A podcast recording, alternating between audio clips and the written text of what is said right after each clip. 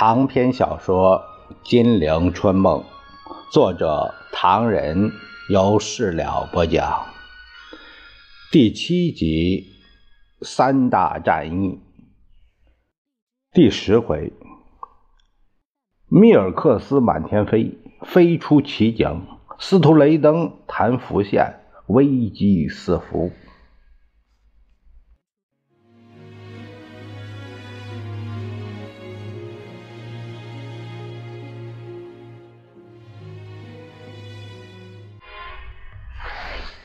却说，一九四七年十一月十九日，美联社驻中国记者密尔克斯为了南京大选，乘飞机在二十四小时中飞越中国的一半，到处降落。每到一处，就进入市区采访蒋介石统治下的人民对这次大选有什么意见，兴奋不兴奋？米尔克斯先到上海，在街头拉住一行人，他问：“明天你们政府要大选了，请问有什么感想？”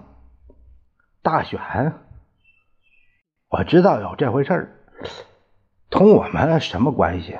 毫不相干呢。米尔克斯一愣，就找个熟人儿。采访比较有地位的人士，包括银行界、工商界、文化教育界等等，答复令他啼笑皆非。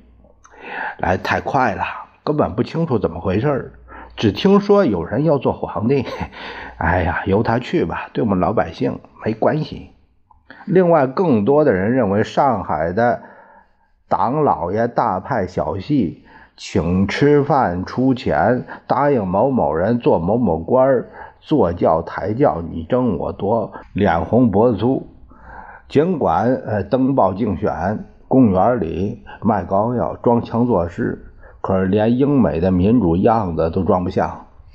有的人说：“哎，袁世凯大总统高升到皇帝，有过国民大会；曹锟要当大总统，有过主宰会议。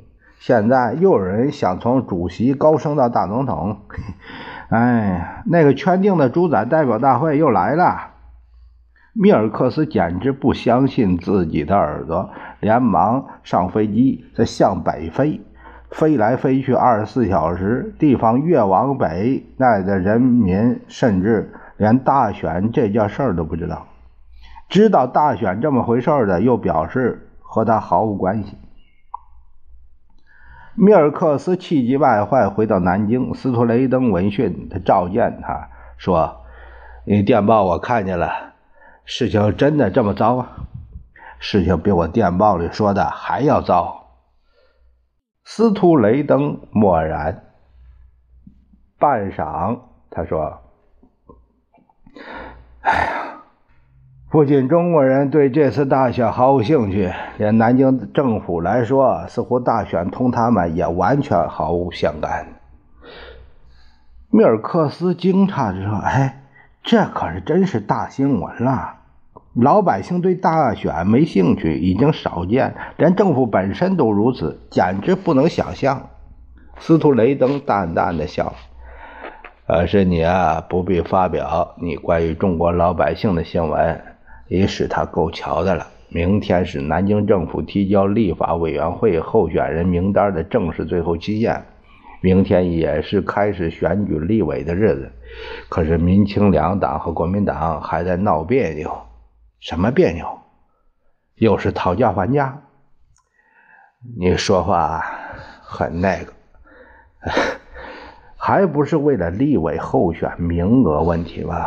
正说着，有客来访。米尔克斯通过窗户见来客正下汽车，四目相接。啊，我们国务院的官员来了。哎，怎么报上没发表呢？我下次再谈啊。希望今后的报纸上也别看见这位客人的名字。我懂，大神。比尔克斯告辞说。为新闻记者的鼻子嗅到这位国务院官员的来华，意味着，他立即辞去。大使辛苦了。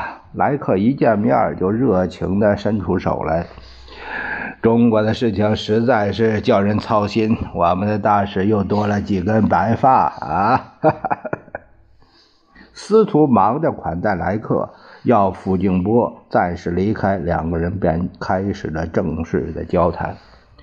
我们有如在航海，来客把又粗又大的雪茄使劲的吸着，而且航海图形同虚设，大使可以畅所欲言了。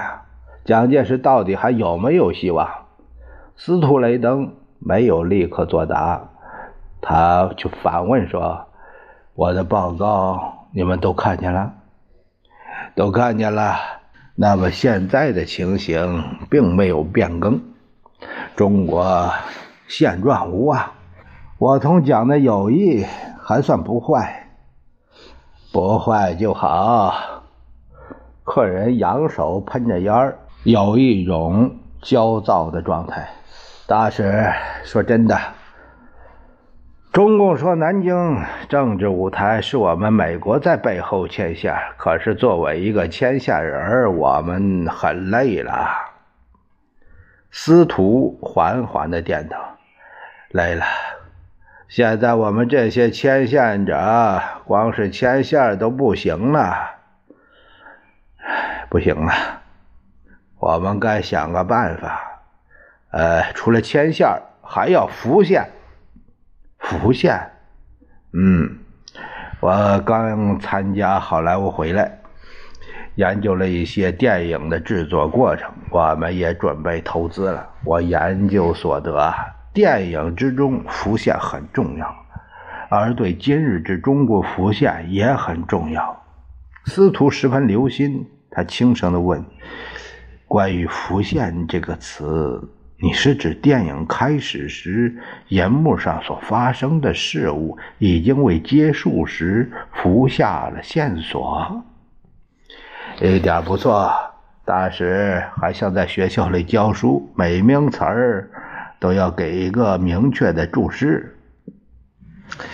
可是务须说明啊，我们今后在南京政府中的浮现是绝对不能透露半点风声的啊。浮现已经啊疲乏了，但牵线人儿啊再要增加浮现，我希望上帝帮忙才好。上帝保佑！希望大使是位编剧。客人边说边笑，笑得十分勉强。或者大使啊是一位导演，在。叫做中华民国的舞台上为美国创造不朽的功绩。司徒肃然，岂敢岂敢！作为一个编剧，大使是否考虑到在这个舞台上的浮现已经浮好了呢？呃，我还不大清楚。我们的意思是你既认为中国现状无望，那么谁来继续蒋介石的统治？客人把雪茄烟重重一搁，除了共产党。你的意思是，司徒的瘪嘴显得更瘪了，是说在继续支持蒋介石的同时，另物色一个理想的中国统治者。一点不错。客人使劲的摇着大腿。我们暂时，我们还得再加浮现。希望不要手忙脚乱才是。司徒咧咧嘴笑了。胡适怎么样？客人劈头盖脸的说。司徒没料到他这样问，半晌，呃，不是，不是最理想。白崇禧呢？呃，也不理想。民社党、青年党的人怎么样？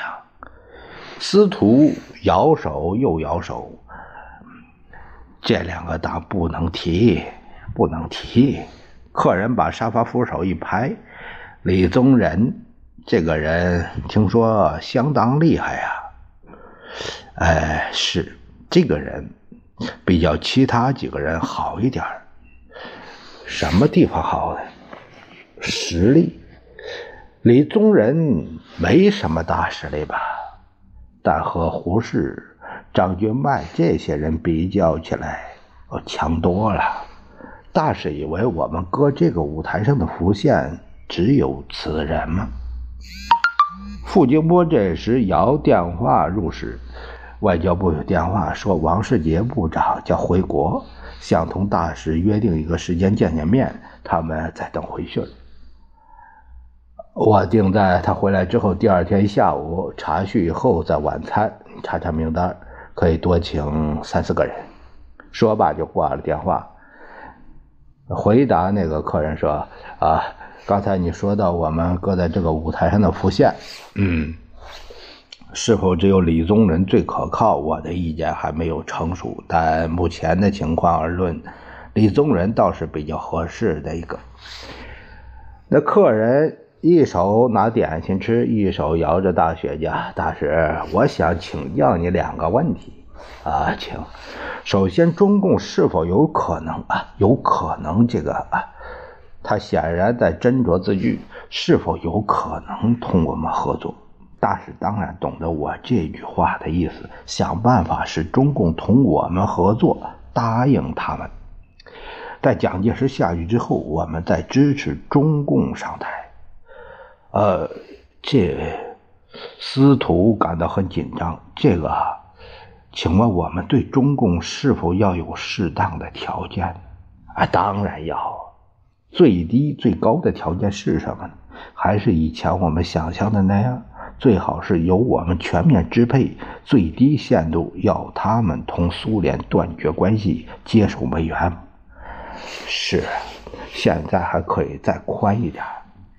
莱克表情尴尬，呃，这个任务啊，是否可以通过你的学生向中共方面有所接洽？司徒脸色乍变，他惨然地说：“我很难过，我以毕生精力训练的中国青年，其目的还是为了这个。可是我感到伤心了。这些学生，凡在南京做事，有高官厚爵的。”对事情没什么帮助，凡在中共做事情形就不同。他们饱受燕京的民主教育，却倒过来痛恨我们的民主了。为什么？他们说中国孱弱，主要原因之一是帝国主义在里外夹攻，用好听的口号做恶毒的行径。因此，目前只有苏联的做法才是最彻底的，也只有苏联的友谊最可靠。他们甚至把孙中山革新了的三民主义内容都引经据典拿出来了。两人默然相对，半晌，客人开口说：“我听了也很难过。我们花在中国如许多人力物力，今天竟没有用。那你以为这个老调是否再谈得响了呢？”他见司徒点头，透了一口长气。好，我请教你第二个问题。那客人不等司徒开口，从沙发上站了起来，站在司徒面前。第二个问题是，你说他不行啊，没有救药，事实真的那么严重？是这样严重吗，真的不可救药了？除非上帝出现奇迹，哎，他的不可救药在哪个部门表现的最显著？可以说每个部门都是如此，没有较好的。哎呀，无法找到，那总有一方面特别坏呀。以目前的情形论，当然是军事方面糟之又糟啊。怎么个糟法？最高统帅不懂军事，却瞎指挥；最高级将领大都莫名其妙，只爱金钱；中级干部不满现状，不想打仗；下级士兵毫无斗志，不断逃亡。那客人颓然的往沙发上一躺，拍拍司徒的手：“你说说最近前方的情形吧。”哎呀，没什么好消息，坏的也得听。好吧。九月份起，陇海西线战役结束，我们失去两万五千人，十座城。我们曾经在山东得手，并非得胜。蒋从今年春季开始就使用了八十个旅在山东攻打，到九月底才占领烟台。可是破坏过烈，民众死伤极多，给人的印象太坏。我要听听东北的情形。东北啊，最糟糕的地方，从九月到这个十一月初，我们损失了十五座城，丢掉了两万九千多名炮灰。石家庄号称什么什么防线，但对方只给了一下子，快极了，石家庄就丢掉，损失两万两千人还多。我想。你可以不必再谈了。让我回到华盛顿后，在办公桌边上看报告，拍桌子吧。客人捶打着沙发，现状无望，现状无望。他绝望的嘶叫着，最后转了几个圈吩咐道：“本来啊，我还得多待几天，现在决定后天就走。”福县的事情如果没有变化，那就决定是李宗仁。除了李宗仁，他挥舞着雪茄，再多弄一些名堂，抬出反蒋大旗，同时与中共势不两立。我们要赶快为南京办后事，准备蒋下台后的章板这正是牵线之外加浮线，如此美人。何凶险！